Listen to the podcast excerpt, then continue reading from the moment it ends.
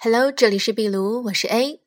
昨天我们聊到内向与外向者最本质的区别，就是各自不同的获取经历的方式。比如说，我就很清楚自己获取经历的方式和环境，永远是比较私人的，比较向内，需要独处的空间。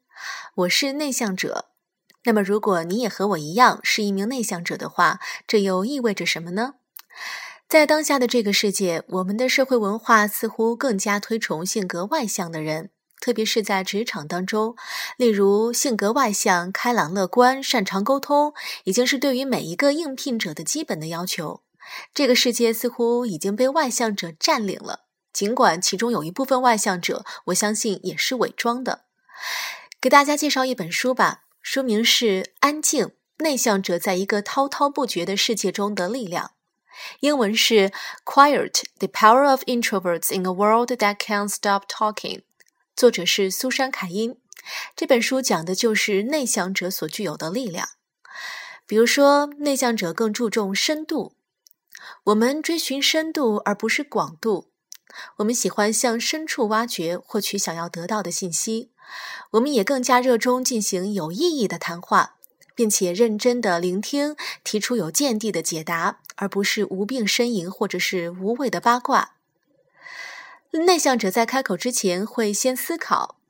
我们在和他人的沟通交谈当中，会仔细的思考对方的发言和评论，并且是在思考以后才做出回应。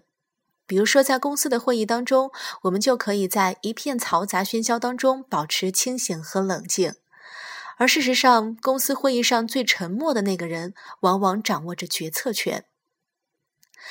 内向者的独处时间是富有成效的。有心理学家专门做过研究，喜欢单独训练的人，在记忆上往往更容易达到精湛的程度。这些记忆呢，就包括是体育、乐器，或者是课业考试等等。单独训练保证了在集体训练时没有办法达到的练习强度，同时被训练者的精神也更加的集中。一群人一块头脑风暴，当然能够诞生很多好的点子，但是这不是唯一的方式。有的时候，独立思考的效果可能会更加的理想，而这无疑是内向者所喜欢并且擅长的方式。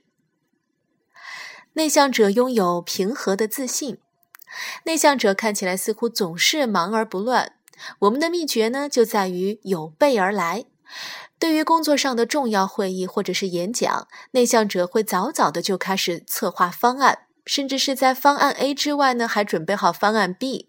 因此，在重要的场合下，我们总是能够保持心平气和，外界的干扰往往不能够影响到我们。